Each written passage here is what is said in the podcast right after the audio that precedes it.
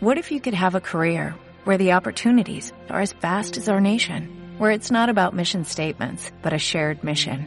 At U.S. Customs and Border Protection, we go beyond to protect more than borders, from ship to shore, air to ground, cities to local communities. CBP agents and officers are keeping people safe.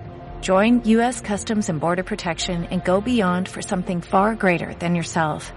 Learn more at cbp.gov/careers. A todos los compartimientos, ¿preparados? ¡Deprisa! ¡A vuestros puestos! ¡Todos en posición! Buenos días. Buenos días, España. Vamos. Número uno, listos y a la orden. Todo el equipo, preparados. Compartimiento 2, listos y a la orden. Noticias a punto. Válvulas cerradas, niveles correctos. Hombres en posición. Que entren tertulianos. Compartimiento 4, listos y a la orden. Vamos a por ello. Número 6, listos y a la orden. Santiago Fontenla, preparado que entramos. Compartimiento 8, listos y a la orden. Comenzamos Buenos Días, España. Compartimiento 10, listos y a la orden. A por ello. Vamos.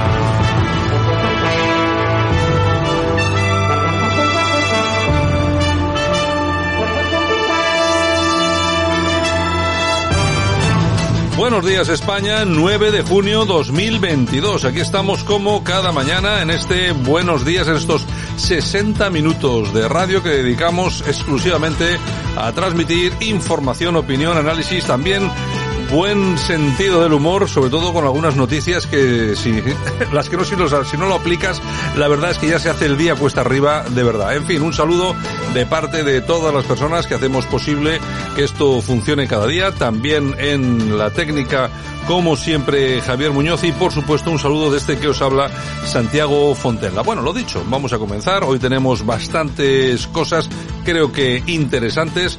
Vamos a analizar toda la información de las últimas 24 horas y lo vamos a hacer ya mismo. Comenzamos. Vamos allá. Buenos días, España. Aquí te lo contamos. Buenos días España.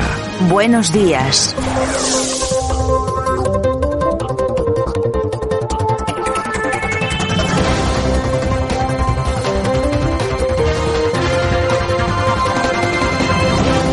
Bueno, pues ya estamos en la portada de este 9 de mayo 2022, como siempre, con nuestro buen amigo y compañero, el profesor Sergio Fernández Riquelme. Don Sergio, buenos días. Muy buenos días, Santiago. Pues nada, un saludo, bienvenido, como siempre, y si te parece, vamos a, no sé, vamos a a analizar algún tema, analizar por decir analizar, porque la verdad es que hay cada noticia que es un poco para echarse a temblar. Pero bueno, nosotros vamos a, intentar darle, darles una vuelta. Lo digo más que nada porque vamos a empezar con una noticia vinculada con Ucrania, con Rusia y Ucrania, y es una, es una noticia que llama poderosamente la atención.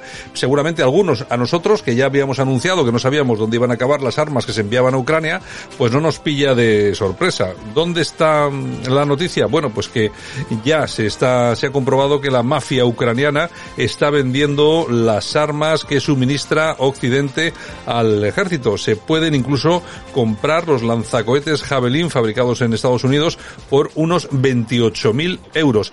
Sergio, lo que hemos dicho aquí en alguna ocasión, ¿dónde puede acabar todo esto? Y a ver si ahora todavía vamos a tener que ver que se utiliza contra los propios ciudadanos europeos.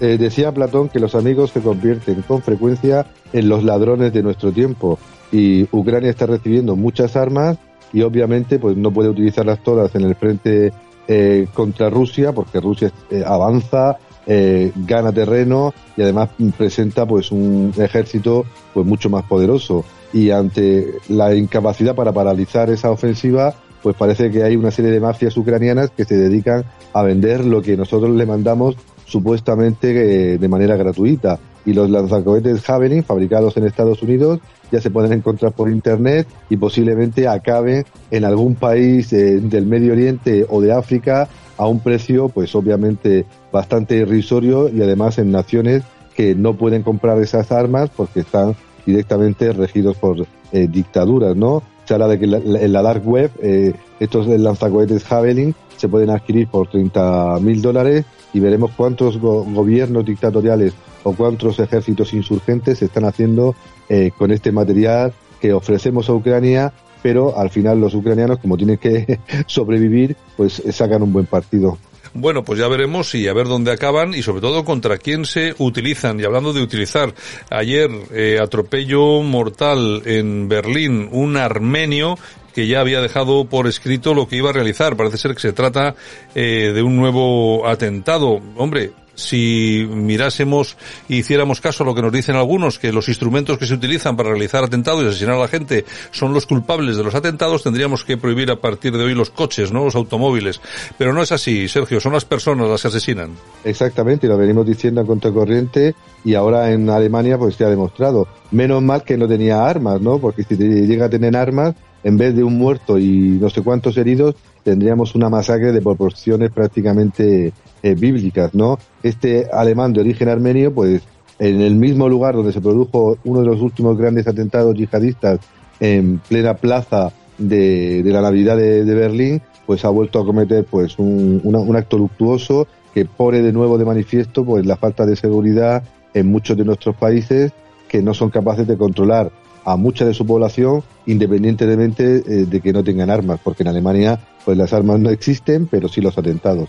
Efectivamente. Así que, bueno, lo que hay que hacer es eh, controlar bastante más a todas estas personas que, de todas formas, medios hasta ahora sí que han tenido. No sé ahora exactamente cómo estarán los servicios de inteligencia, pero desde luego siempre nos tenemos que enterar cuando ocurre un acto luctuoso como este, pues que la persona que lo comete pues ya estaba controlada, que había estado en la cárcel, que estaba en una lista de personas peligrosas. Bueno, claro, pero es que a toro, a toro pasado, pues la verdad es que es muy, es muy complejo. Bueno, mientras tanto, la, algunos países occidentales se dedican a cosas realmente llamativas. Por ejemplo, en Nueva Zelanda, ante lo que ellos denominan crisis climática, se va a imponer tasa a las emisiones por, atención, que no es ninguna broma, los eructos de ovejas y vacas. Sergio. La Agenda 2030 de estado puro.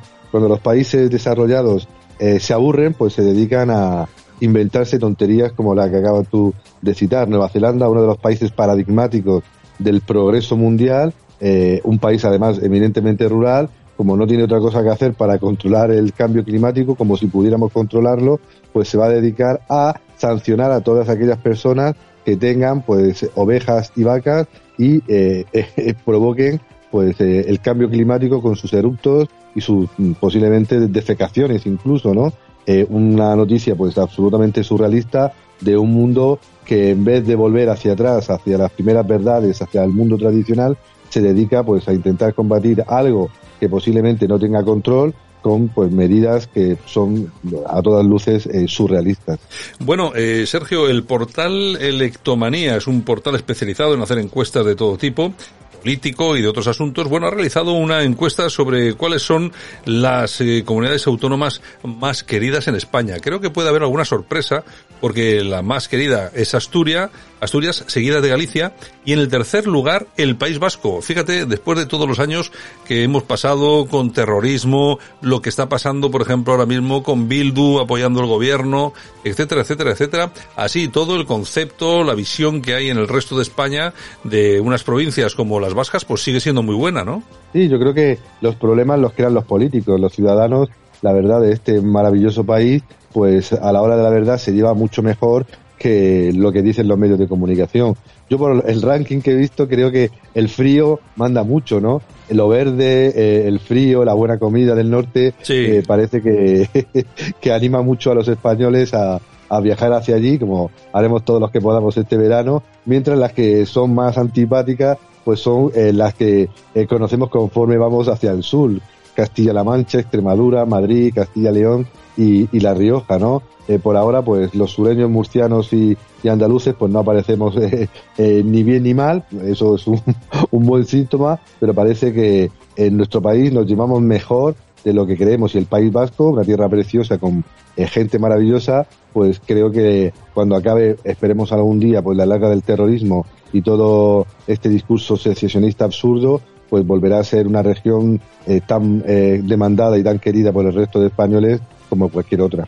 Bueno, nos vamos a la tecnología, ya saben todos nuestros oyentes, y si no todos, pues la gran mayoría, que Elon Musk es el propietario de SpaceX, de Tesla, quiere comprar Twitter, de hecho ha puesto 46 mil millones de dólares sobre la mesa para hacerlo, pero de momento la operación está detenida. ¿Por qué? Bueno, pues porque Elon Musk ha dicho, bueno, quiero que me den información real sobre los bots. Los bots son pequeños robotitos que hacen cosas sin que haya un usuario real detrás. Entonces, claro, puede llevar a engaño todo el movimiento que hay dentro de Twitter. Se dice que hay 200, aproximadamente 250, 260 millones de cuentas activas en esta red social, pero claro, Elon Musk dice, me tienen que decir ustedes los usuarios reales que hay ahí. Y claro, ¿qué es lo que ha pasado? Pues que el fiscal general de Texas, Ken Payton, ha abierto una investigación sobre la operación argumentando que la compañía que dirige para la Graual podría haber compartido información falsa sobre las cuentas de bots en el desarrollo de las conversaciones de compraventa. Atención porque esto de los bots es muy importante importante porque tiene mucho que ver con determinadas, eh, determinados flujos de información que se pueden, artificiales, que se pueden producir dentro de la red, social. Elon Musk tiene aquí toda la razón y quiere que le den las cifras claras. Sí, nuestro amigo Max eh, tenía la operación pensada eh, sabiendo que Twitter se ha convertido en los últimos años en un pozo sin fondo de desinformación. Y él obviamente ha exigido antes de entrar a comprar las acciones y hacerse con el control un análisis profundo de si realmente Twitter y otras redes sociales están completamente hinchadas a través de estos bots falsos que se dedican pues a suministrar información al mejor postor. Y el fiscal eh, de Texas le ha dado la razón y ha exigido que Twitter antes de que Mac se, se quede con la compañía pues muestre la actividad real que tiene esta red social y sobre todo quién está detrás de que Twitter pues se haya convertido en estos años pues en un instrumento al servicio de ciertos poderes y todos sabemos que ciertos poderes, élites globalistas que han utilizado pues Twitter para mandar su información, para controlar las mentes y para hacer negocio. Y más sabe, como buen negociante que es, sabe lo que se está cociendo en Twitter y se la quiere quedar a saldo.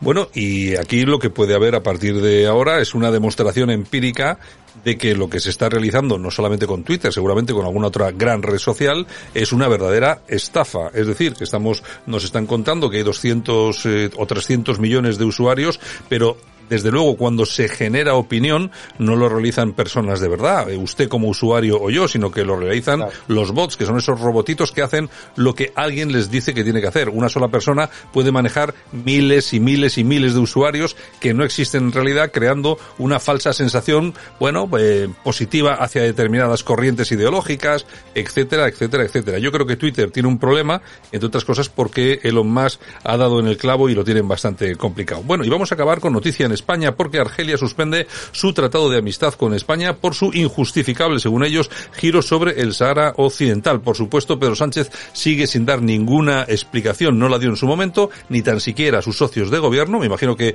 a su señora sí, porque está implicada en negocios en la zona, imagino que la informaría por los riesgos que se podrían asumir, pero no ha informado a nadie más en España. Y el gran amigo argelino es un amigo que debería haber cuidado mucho el gobierno de España porque no da problemas como nuestro querido eh, vecino gobierno marroquí. El presidente de Argelia, Abdelmajid Tebboune, ha roto todas las relaciones eh, con, el, con nuestro país, argumentando lo que era obvio y era previsible, que el giro que ha dado España, reconociendo unilateralmente pues la dominación de, del Sáhara por parte de Marruecos suponía un causus belli, porque obviamente Argelia es el gran promotor de los eh, saharauis en, en la región. Y obviamente, mientras Marruecos se dedica cada dos por tres a darle golpes en la espinilla a nuestro país. Argelia era un socio fiable eh, a nivel del gas, eh, controlaba bastante bien los flujos migratorios y era un país pues bastante más laico de lo que supone eh, Marruecos. Veremos si esta medida que ha aprobado el gobierno argelino se traduce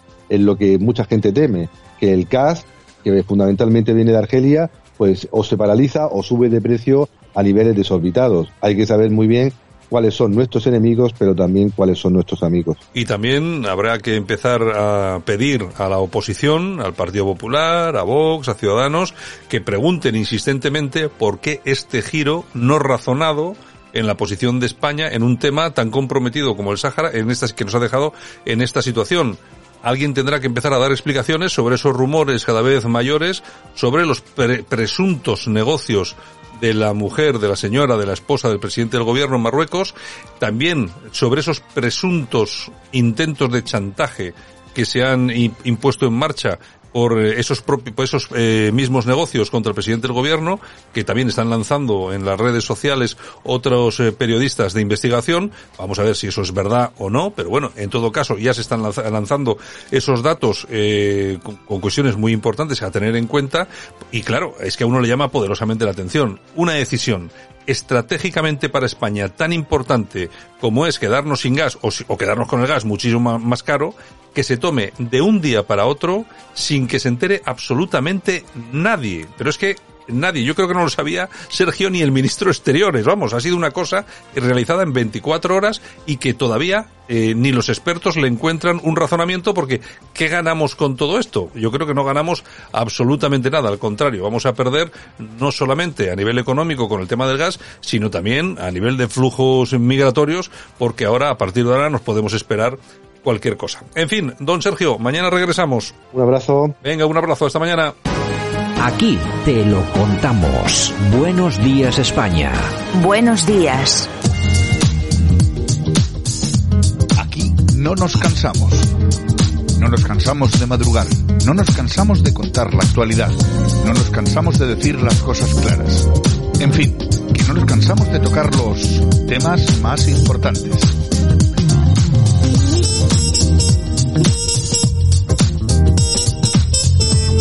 Bueno, pues aquí estamos como cada mañana con Yolanda C. Hola, Yolanda. Hola, buenos días. Bueno, pues oye, por fin ha llegado la lluvia, ¿no? Ha llegado, por lo menos a Bilbao. Oye, sí, hombre, yo me, me creo que a Bilbao y a muchos lugares de España habrá llegado el agüita, uh -huh. que falta hace, por cierto. Sí, porque sí, esto, aquí damos por hecho, aquí damos por hecho esto de, vamos, de ir al grifo, lo abres y hay agua para lo que quieras. Ya, ya. Así que claro, luego vienen yo, aquí, bueno, en toda España eh, viene gente, los niños saharauis uh -huh. y tal, y alucinan, claro, porque claro. le dan a un grifo y ven que hay agua y sin, y sin ningún tipo de problema. Y en otros sitios escasea. No valoramos. Efectivamente. No, no valoramos lo que tenemos. Por eso, cuando llueve y nos dicen, bueno, parece ser que los pantanos se van llenando un poquitín más, pues bueno, tenemos que estar contentos. Pero pasa con todo, ¿eh? Porque sí, el día que nos quedemos sin agüita, que de hecho yo creo que va a ser el gran problema del futuro, sí, el agua, sí, sí, pues ya veremos a ver qué es lo que... Espero no verlo ah. Bueno, bueno esper no, esperemos que se solucione antes de que tenga que verlo cualquiera. Ya te digo. Venga, comenzamos. El personaje que marca la diferencia, para bien o para mal. El personaje del día es... Yolanda Díaz. No son paro. Piensen que computan, eh, están de alta, ¿de acuerdo? Están de alta, por tanto, no están en el paro. A ver si soy capaz, porque muchos periodistas lo preguntan, a ver si entre los dos somos capaces. Y luego hay dos datos en el ERTE, lo vuelvo a explicar. Un primer dato que es la empresa, imagínense una empresa X, mmm, que cualquiera, presenta un ERTE. Y eso es lo que hemos dicho que las comunidades autónomas nos dicen, las que dan los datos, que tenemos expedientes de empresas hasta un total de 235.000 eh, eh, ERTES de empresas, no de trabajadores.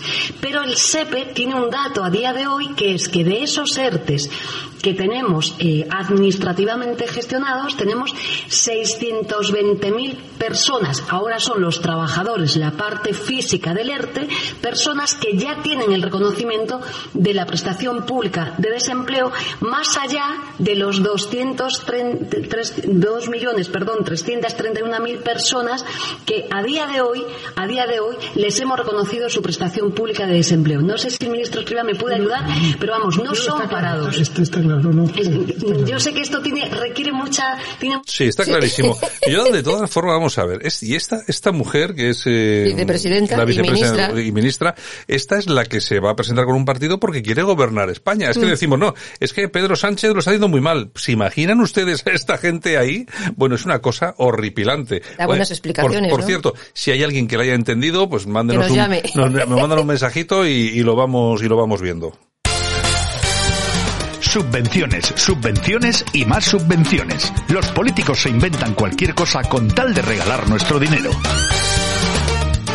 Bueno, pues el pueblo de Almensilla, en Sevilla, recibe una subvención de 130.000 euros para la construcción de un centro de caracoles. un centro de caracoles. Se conoce que es en una zona de caracoles. 130.000. 130.000, pero un Dice centro. que va a llamar al turismo. Pero en el centro de caracoles, ¿qué es lo que se hace en el caracol? Eh, ahí, o Hay sea, caracoles. ¿Pero se hacen para comerlos o...? No, no, para verlos. Para... yo es que hay cosas que parecen broma, ¿eh? Ya te Es que digo, hay- yo hay- cuando lo he visto digo... Hay, ¿eh? alguna- hay algunas aquí, hay algunas noticias, yo lo reconozco, hay algunas noticias que damos aquí en Buenos Días España que parecen broma, pero Pues son aquí, reales. pero son reales, no, no hay nada de broma. De la cama no te levantarás sin un caso de corrupción más.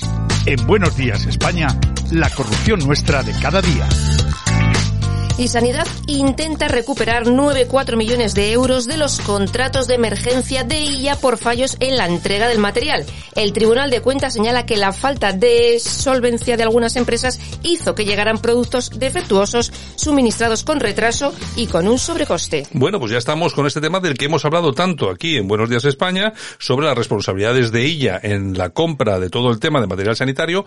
Poco a poco van saliendo estas cosas. Ahí hay cientos y cientos de millones que están en la cuerda floja, que no sabemos exactamente ni cómo se otorgaron, cómo se dieron, cómo se pagaron, etcétera, etcétera, etcétera. Vamos a ver, vamos a confiar en la justicia y vamos a ver si efectivamente nos dicen qué ha pasado con nuestro dinero.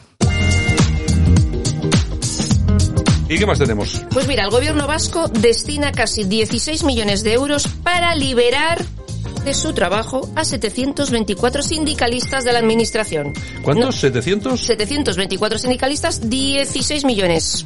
O sea, Es que luego, claro, luego, luego se quieren hacer querer. Ya te digo. Entonces, ¿cómo van a hacer, cómo van a hacer luego huelgas Eh. si están, si están perfectamente dopados por los gobiernos? exactamente. ¿Qué podrían hacer con esos 16 millones? Pues dar de comer a muchas Claro, estos, familias, ¿no? estos 700, estos 700 sindicalistas, ¿a quién le van a hacer una huelga? ¿Al PNV, que es el que les da los 16 millones? Pues, Pues no, no. olvídense, nada, se la dan a la oposición, claro, por orden del gobierno. Ni más ni menos. Bueno, y el gobierno oculta la cifra de secuestros parentales en su informe sobre personas desaparecidas. El documento se publicó días después de que Irene Montero calificara de madres protectoras a mujeres como María Sevilla, condenada por secuestrar a su hijo e indultada. Bueno, efectivamente, y atención, que luego lo que no se cuenta de todo esto, en qué condiciones encontraron a la criatura encerrada, solamente la sacaba una hora a la calle, eh, sin ventanas, no, eh, con la edad que tenía todavía no sabía ni sumar ni restar, parece ser, he eso leído por ahí en algún medio, es decir, son unos datos horrorosos.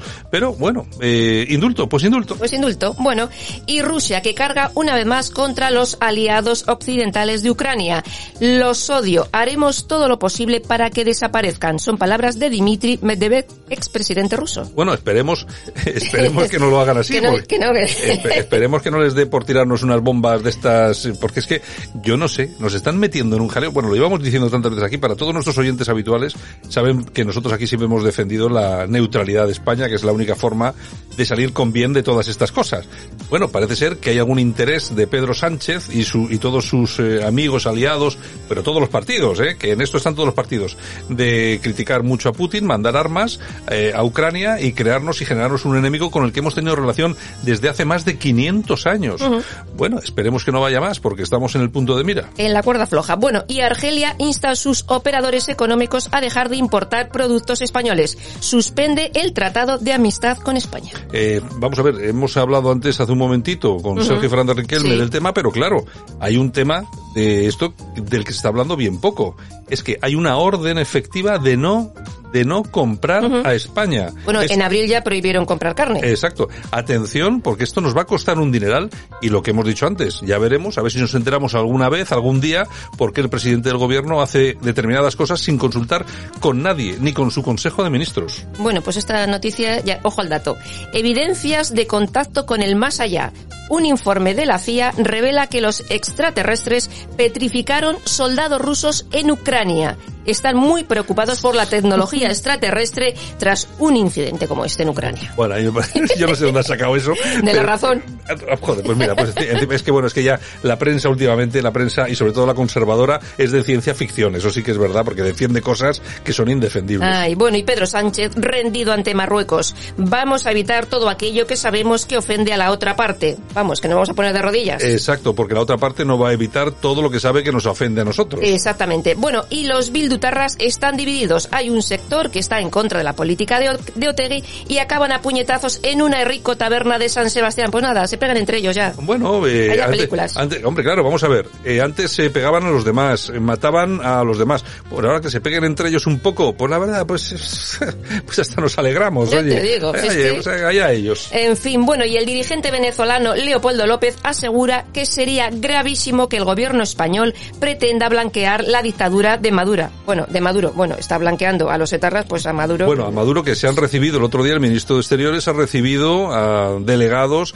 de la Asamblea Nacional que no es legal en Venezuela, es decir, a, una asamblea que no debería de existir. Bueno, pues aquí en España se les ha recibido, ha habido, ha habido fotos además de manera oficial, así que bueno, por ahí va, no se equivoca mucho Leopoldo. Bueno, y seguimos con Pedro Sánchez porque quiere el estudio de enfermedades raras con perspectiva de género. Claro, claro. El PSOE asegura en un informe que el desconocimiento de estas enfermedades es una de las causas de la demora en la investigación que además tiene un importante sesgo de género. Bueno, pues eh, como siempre, ¿qué les vamos a decir? Es que nos podríamos re- repetir, pero eh, ustedes ustedes entienden el sesgo de riesgo a la hora de, de género a la hora de hablar de enfermedades. ¿Qué vamos a hacer? Eh, ¿La gripe? ¿Qué la vamos a ver? ¿Gripa? Por- por Eh, ejemplo.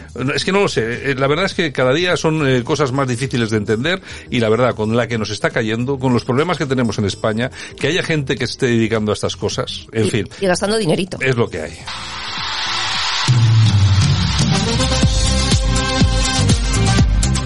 Bueno, ya estamos en nuestro precio justo. Vamos a ver de qué nos vamos a enterar. Hoy nos vamos a enterar de cuánto nos va a costar una cena con flamenco que organiza el Ministerio de Ciencia este octubre. 66.500 euros. 66.000, esos son 11 millones de las antiguas pesetas. En un poco de flamenquito y la cenita. Esto es, esto es gastar dinero.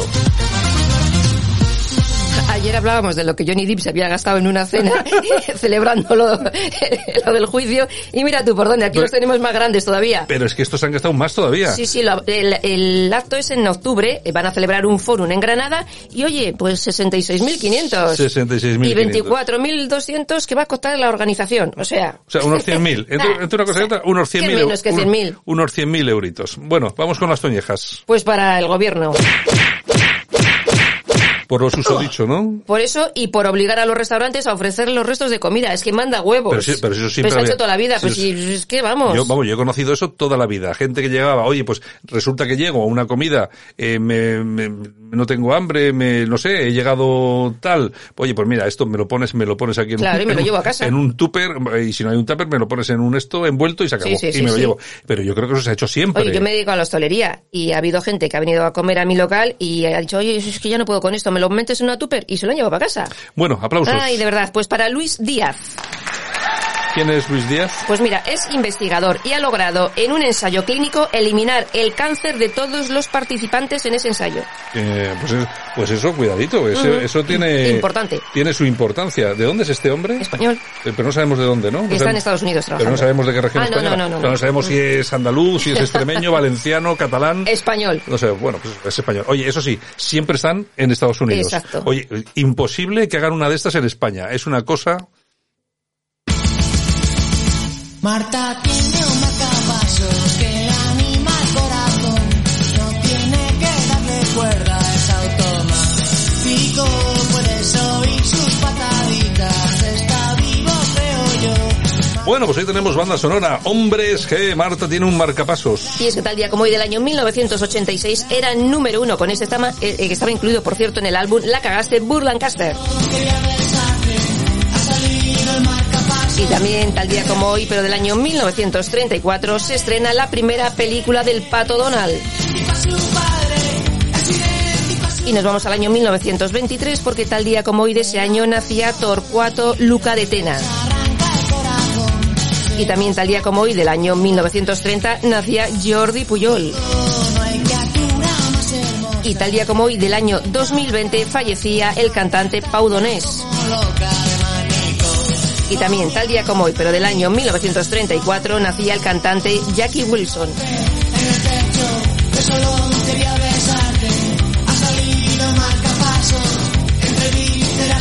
Bueno, Yolanda, luego comentamos algo del corazón. Vale, pues un poquito. Pues venga, Hasta en, ahora. en unos minutillos.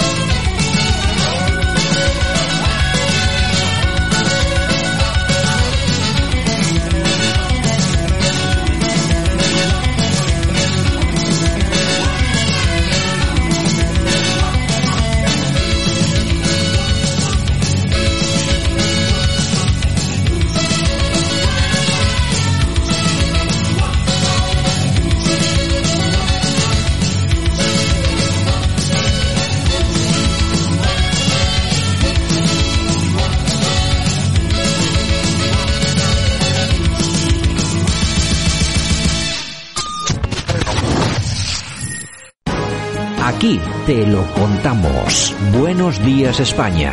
Buenos días.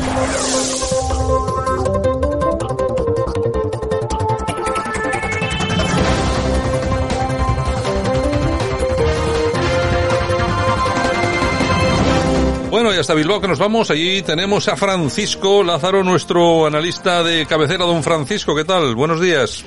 Hola, buenos días y un gran saludo para todos los oyentes de Radio Cadena. Bueno, pues un abrazo muy fuerte, encantados de tenerte por aquí con nosotros. Hoy vamos a eh, tratar, mm, en base a otro de los artículos que has escrito en tu, en tu página web, en whatsthestory.es, pues eh, un tema que me ha parecido bastante interesante, sobre todo conociéndote, eh, calificas de a Juan Espadas, candidato del Partido Socialista Obrero Español a la presidencia de la Junta de Andalucía, como el candidato más interesante de todos los que se presentan en las próximas elecciones autonómicas del 19J. Dinos, dinos por qué.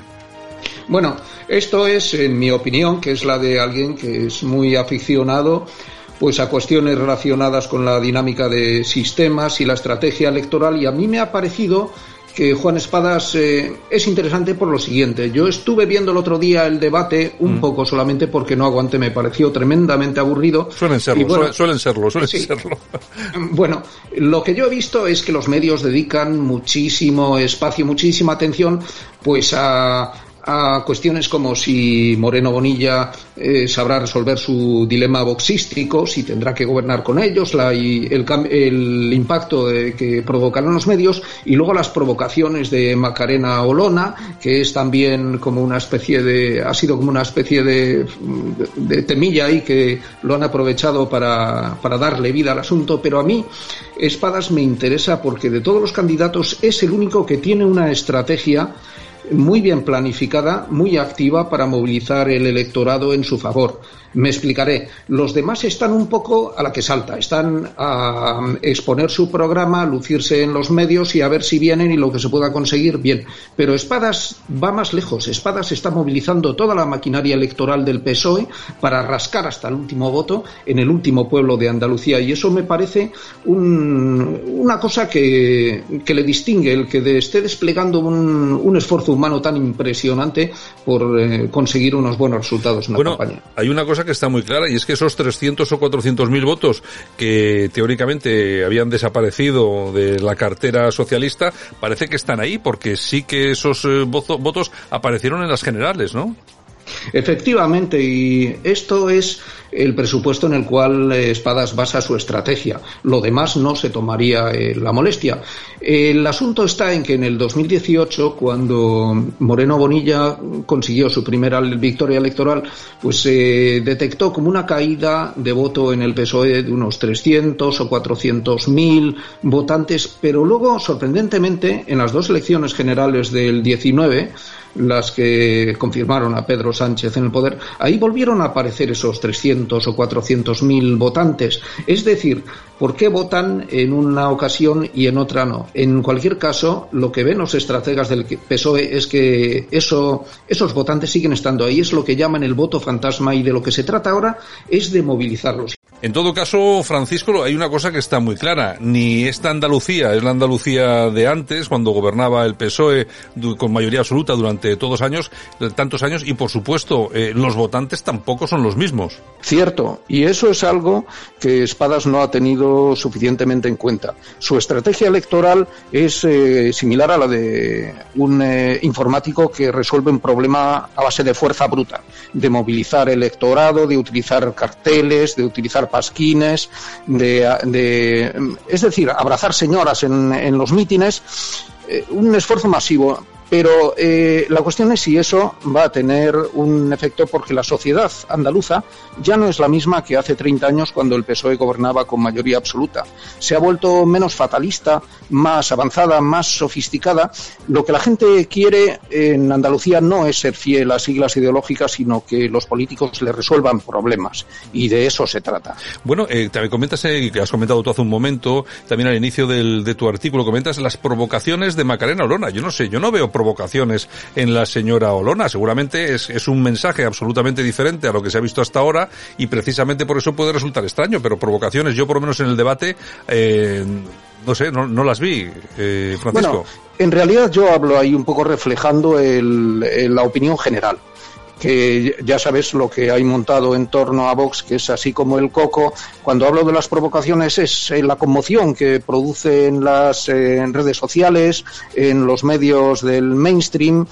En, en resumidas cuentas, parece como si Olona eh, la viese la opinión pública como un eh, como un eh, factor de agitación. Ya, te entiendo, te entiendo, te entiendo. Bueno, y eh, para acabar, entonces, después de todo lo que describes ahí sobre el tema de espadas, el tema del PSOE, esos votos que, que, da con una estrategia se pueda o no se pueda, las, las encuestas están diciendo que no, que como eh, mejor dato podrían mantener los resultados de las anteriores, pero ¿qué crees que va a pasar con el Partido Socialista? ¿Va a mantenerse, aumentar? ¿Se va a venir abajo? ¿Cómo lo estás viendo tú, aunque todavía quedan 10 días de campaña? Este es mi pronóstico, que es la estrategia de espadas no va a salir adelante. Va a fracasar o como, o como en el mejor de los casos va a conseguir pues mantener unos resultados pero sin cumplir las aspiraciones que se tienen puestas en ella. Es precisamente por esta ceguera del, del candidato socialista y de sus cuadros a ver eh, los cambios sociales. Si realmente quisieran hacer una buena campaña y eh, sobre todo más aún teniendo en cuenta que Espadas es un candidato moderado. Lo que debería hacer, en vez de dedicarse a movilizar a sus masas, debería eh, establecer un diálogo honesto y realista con la sociedad. Bueno, pues no sé si pasará o si sucederá esto. De todos modos, de lo que vimos en el debate, eh, no creo que apunte hacia ahí, hacia ahí la, la, estrategia del Partido Socialista Andaluz. Pero en todo caso, lo dicho, faltan 10 días, los resultados en, en muy poco tiempo. Ya veremos a ver qué pasa. Don Francisco Lázaro, un abrazo como siempre. Buenos días. Igualmente, un saludo. Gracias. Aquí te lo contamos. Buenos días España. Buenos días. Y nosotros esta mañana que nos vamos hasta Bilbao, ahí tenemos conexión con el concejal del Partido Popular en el Ayuntamiento de Bilbao, Carlos García. Don Carlos, ¿qué tal? Buenos días. Hola, muy buenos días, don Santiago, un placer. Un placer tenerte aquí en el, programa, en Buenos Días, y para que nos expliques, por lo menos para que nos des alguna explicación de alguna noticia muy importante, porque ha tenido repercusión en toda España, porque ha sido muy llamativa, como ha sido esa estafa, vamos a denominarlo así, con esto de las ayudas sociales que se ha producido, que se ha conocido durante las últimas horas, en el que un senegalés había conseguido cobrar hasta un millón de euros en esto de las ayudas sociales. Nos, eh, nos preocupa el dato, pero eh, más allá del propio asunto del millón, la facilidad con que parece ser que hay determinada gente que se aprovecha de las ayudas sociales, ¿no? Así es, es, es, una auténtica vergüenza y mucho nos tememos, por desgracia, que pueda ser únicamente la punta del iceberg. Claro. Porque es que resulta que ha estado, no una persona, era un conjunto de personas, una mafia, eh, con 63 perfiles de beneficiarios de ayudas sociales falsos. Sí y que han estado durante 10 años, durante 10 años cobrando ayudas sociales. Es lamentable, es lamentable, es una vergüenza que haya gente con tan poca ética, con tan poca moral, pero lo más lamentable es que eh, haya estado durante 10 años de forma impune robando, porque es que esas ayudas sociales son dinero de los impuestos de los bilbaínos, dinero de los impuestos de los vascos, dinero de los impuestos de los españoles que están robando miserablemente en una de las cuestiones pues más sensibles, porque no nos olvidemos que cada vez que alguien cobra una ayuda social de forma injusta, de forma ilegal, de forma irregular, inmerecida, porque no la necesita, hay una persona honrada, honesta, que necesita nuestra ayuda, que necesita el apoyo de la administración pública y que no la está recibiendo. Y eso es realmente sangrante. Y lo peor de todo es que haya estado 10 años de manera impune y haya robado hasta un millón de euros. Por lo tanto, nosotros ya hemos eh, tomado una medida inmediata desde el Ayuntamiento de Bilbao. Hemos presentado el Grupo Municipal del Partido Popular una iniciativa para crear un cuerpo de inspectores antifraude en ayudas sociales, en colaboración y cooperación entre las áreas de asuntos sociales, de vivienda, porque también se ha desfalcado la ayuda para la vivienda, y de la Policía Municipal de Bilbao.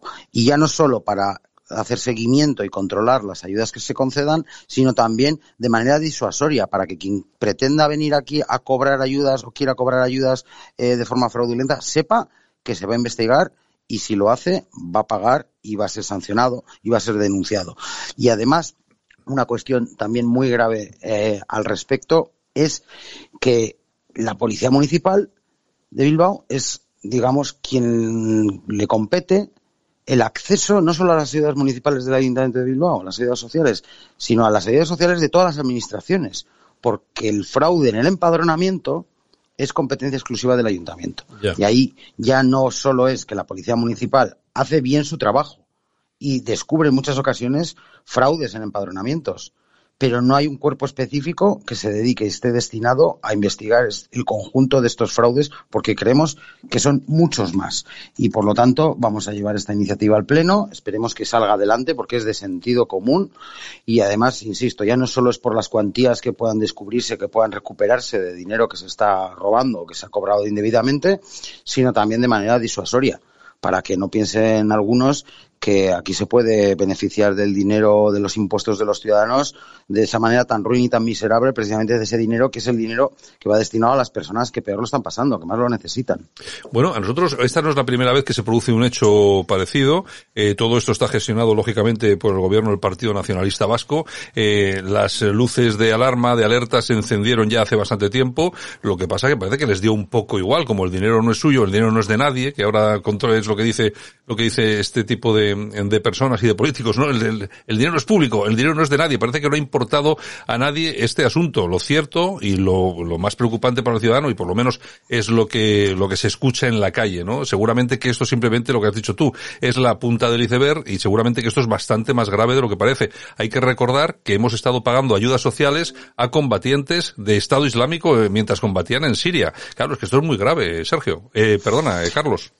Sí, sí, es, es, gravísimo y efectivamente, como bien dices, no es la primera vez. Es una de las veces, uno de los casos más escandalosos por la cuantía, un millón de euros eh, robados de las arcas públicas, eh, el periodo durante el que han estado haciéndolo, durante 10 años, y el número de perfiles de personas supuestamente falsas que han estado percibiendo ese dinero, que son 63.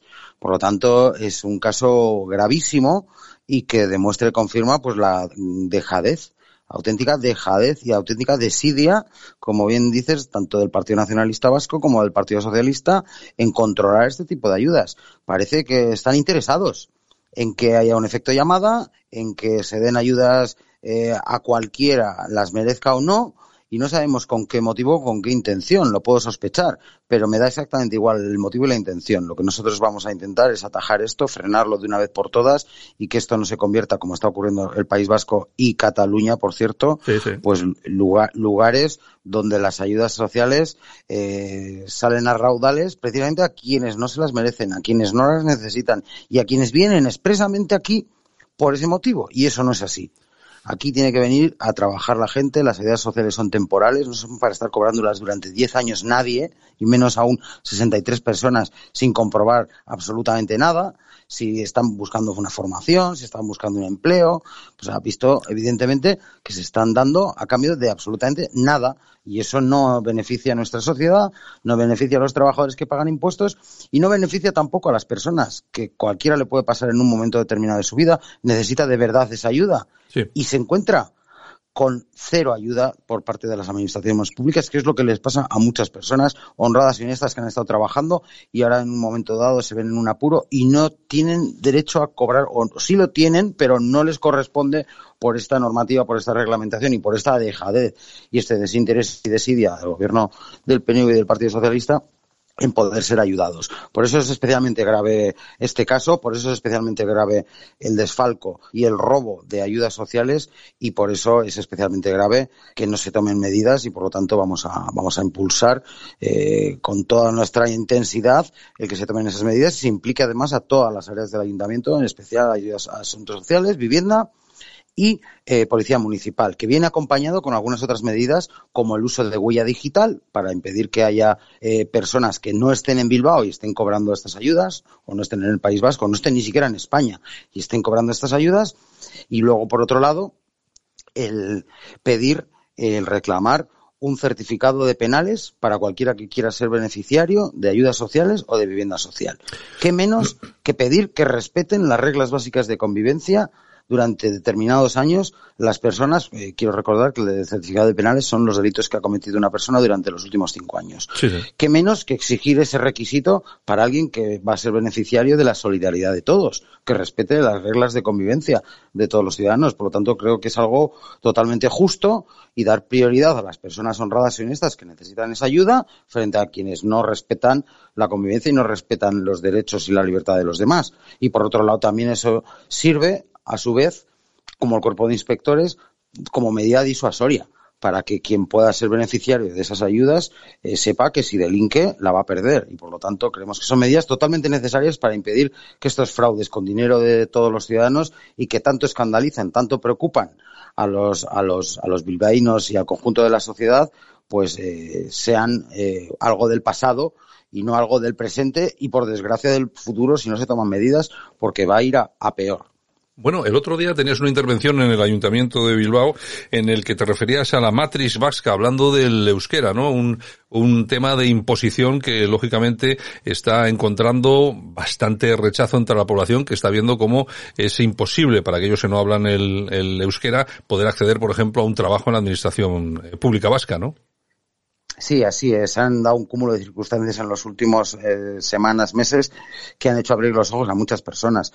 Por ejemplo, sin ir más lejos, las plazas eh, para policías municipales de Bilbao, 50, el perfil obligatorio de euskera, por lo tanto, el que no sabe euskera no puede trabajar, porque en las otras seis se puntúa hasta con 21 puntos el euskera y un punto la carrera universitaria. Por lo tanto, es prácticamente imposible acceder al empleo público acceder al 25% del empleo, quiero recordar que algunos no se dan cuenta que cuando hablamos de empleo público estamos hablando de uno de cada cuatro trabajadores y de uno de cada cuatro puestos de trabajo y queda excluido casi el 90% de la población, que es el dato que les ha escocido mucho a algunos, porque lo único que ha pasado es que ha confirmado el fracaso estrepitoso de sus políticas de imposición lingüística respecto a la promoción del euskera. Después de 30 años de gastar miles de millones de euros todas las administraciones públicas con nacionalistas al frente en promocionar el euskera, en imponerlo, en excluir a parte de la población, lo único que han conseguido es que se haya incrementado un 1,8%. O sea, de un 10,8 a un 12,6, que es algo por ciento de la población lo habla habitualmente y lo usa. Un 12% de los vascos nada más. ¿Y qué ocurre además en Bilbao? Que Bilbao ha pasado a ser la última ciudad del País Vasco y Navarra en porcentaje de uso del euskera solo el 3,5% de los bilbaínos lo usa. Esos son datos oficiales de un clúster del que forman parte el Gobierno vasco, el Ayuntamiento de Bilbao y diferentes administraciones públicas, todas ellas gobernadas por nacionalistas y socialistas. Por lo tanto, son datos no ya fiables, sino son datos de mínimos. Posiblemente sean aún menores de esos datos que dan y que, de todos los modos, confirman el fracaso estrepitoso. Lo que están consiguiendo es que haya cada vez más gente que lo sepa por obligación pero que no lo use y que cada vez lo use menos gente.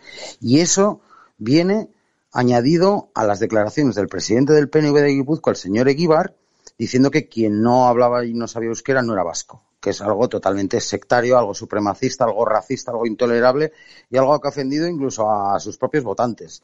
Y por lo tanto, creemos que no hace más que confirmarse que están utilizando el euskera como un arma de exclusión, como un arma de limpieza lingüística, haciendo que se marche gente, mucha gente muy capaz y muy valiosa del País Vasco e impidiendo que venga gente de fuera y todo ello, además, eh, insistiendo en que en lugar de reconocer ese error, lo que hacen es eh, incidir en él, porque esta misma semana el propio Ayuntamiento de Bilbao ha vuelto a firmar un convenio con la Academia de Euskera, el alcalde de Bilbao, para socializar el uso del euskera, que ya no hablamos solo de imponerlo en la educación al 100% de los estudiantes, de imponerlo en el empleo público al 100% de los empleos públicos, sino hablando de socialización, de introducir y forzar hasta en la vida privada de las personas para que hablen el, y usen el euskera, insisto, con unos resultados tan pésimos que están consiguiendo justo, justo lo contrario. Es algo, algo muy grave que está perjudicando incluso a las empresas y al empleo, porque, insisto, nos estamos descapitalizando de los mejores, algunos de los mejores trabajadores y estamos impidiendo que puedan venir personas que aporten valor a nuestras empresas y que es la única manera, además, en calidad, en investigación, en desarrollo y teniendo productos de calidad con personas capacitadas y cualificadas de competir con la deslocalización que se va a toda la industria vasca.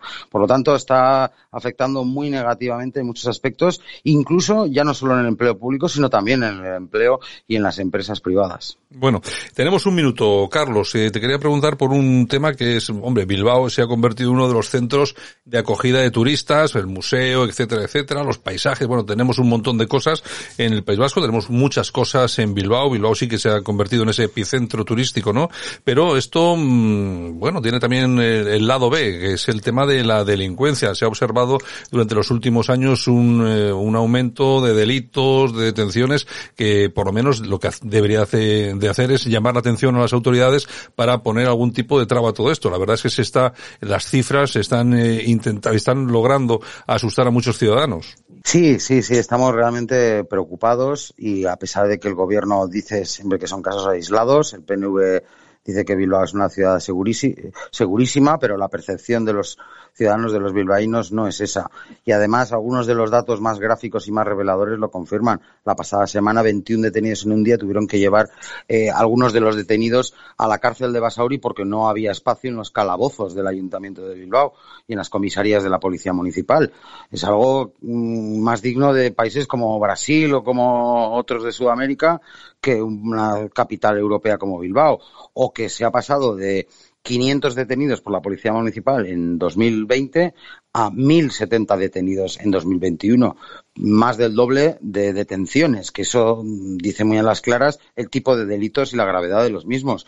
Por lo tanto, la preocupación y la seguridad, ya no solo objetiva según estos datos, sino la subjetiva, la que perciben los ciudadanos, está empeorando a pasos agigantados. De hecho, recientemente pudimos ver una encuesta realizada en las principales capitales de toda Europa y la ciudad en la que la percepción de inseguridad era mayor de toda España era en Bilbao.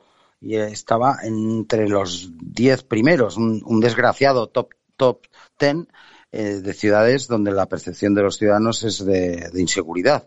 Por lo tanto, estamos preocupados, se está mirando para otro lado, se están tomando medidas muy erróneas insisto, queriendo cerrar los ojos a la realidad y además las últimas decisiones que se han venido tomando, que es precisamente perjudicar a la policía, muy en la línea del gobierno de Pedro Sánchez, aquí también están los socialistas con los nacionalistas gobernando, pretendiendo eh, rebajar salarialmente a los funcionarios, a los policías y cambiarles toda la jornada, impidiendo conciliar su vida laboral y familiar, que es la peor de las decisiones que se puede tomar para luchar contra un problema y es precisamente quienes son la solución, que son los policías, pues perjudicarles en su trabajo y en sus jornadas y en sus salarios. Por lo tanto, creemos que no se está siendo consciente, no se está reconociendo el problema por parte del Gobierno y para solucionar un problema es imprescindible primero reconocerlo para tomar las medidas adecuadas. Y se están tomando las peores posibles. Y una ciudad, insisto, y como muy bien has dicho, como Bilbao, que ha cambiado de industrial a sector servicios, que quiere ser turística y que quiere atraer eh, gente que venga aquí a, gastar y a pasar sus vacaciones y a visitarnos, es fundamental, es imprescindible una ciudad total y absolutamente segura y por desgracia el rumbo que estamos tomando es totalmente el contrario. Bueno, pues en 2021 2.893 personas detenidas tanto por la Policía Autonómica como la Policía Municipal y las cifras absolutas en 2021 se produjeron en Bilbao 25.949 delitos. Yo creo que alguien tendría que hacerlo mirar sin falta. En fin, don Carlos García, concejal del Partido Popular en el Ayuntamiento de Bilbao. Muchas gracias por estar con nosotros esta mañana aquí en Buenos Días España y un abrazo muy fuerte. Siempre es un placer, don Santiago. Un fuerte abrazo a ti y a toda tu audiencia.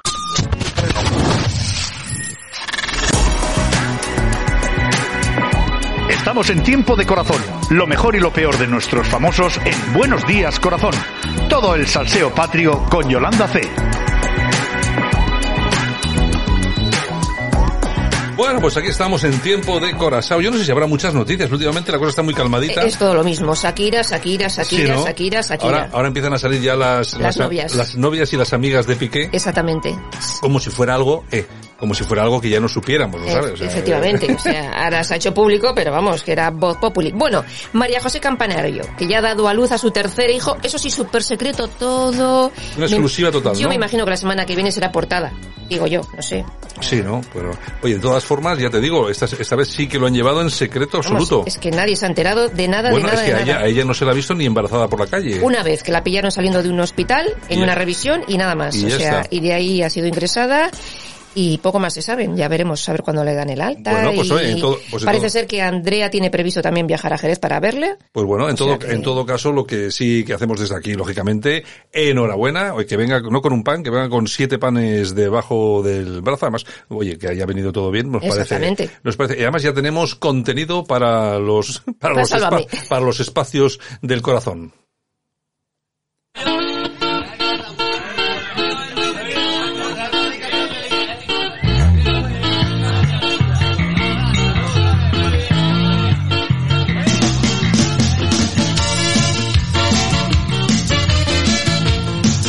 Bueno, y este es un tema de Hombres G. Visite nuestro bar. Este, además, es del, también del mismo LP que hablábamos antes. La cagaste, Burlancaster. La cagaste Burlancaster, que también, es que pensaban muchísimo los títulos de los LPs. Los bueno, y G. muchas de las canciones, mm, no hace mucho decía el, eh, el líder de Hombres G Sí. que a lo mejor estaban prohibidas hoy en día. O sea, Hombre, hay, es que- hay canciones, hay, ca- hay canciones que seguramente hoy no se podrían haber. Pero no solo de Hombres G. Sí, sí, sí, de un montón, de un montón de grupos. Ya Bueno, te digo, ya te digo. Bueno, Joaquín Sabina, hablando de cantantes, tendrá que pagar a Hacienda 2,5 millones de euros. Había recurrido y le han dicho, muchacho, a pagar.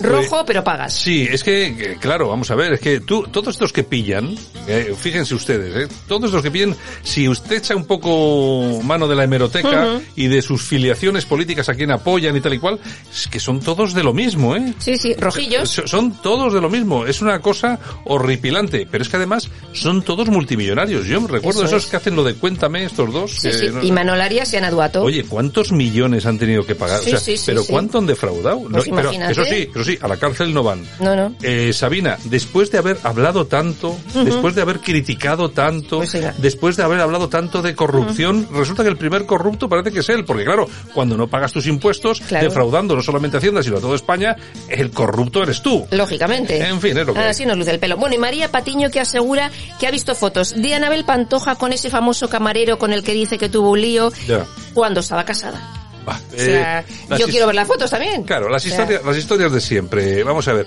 Eso de que cuando estaba casada, ahora también está casada. Es que a ver si nos enteramos un poco del tema. Ahora mismo está casada también. Lo que pasa es que si estás separada, pues estás separada y harás lo que te dé la gana.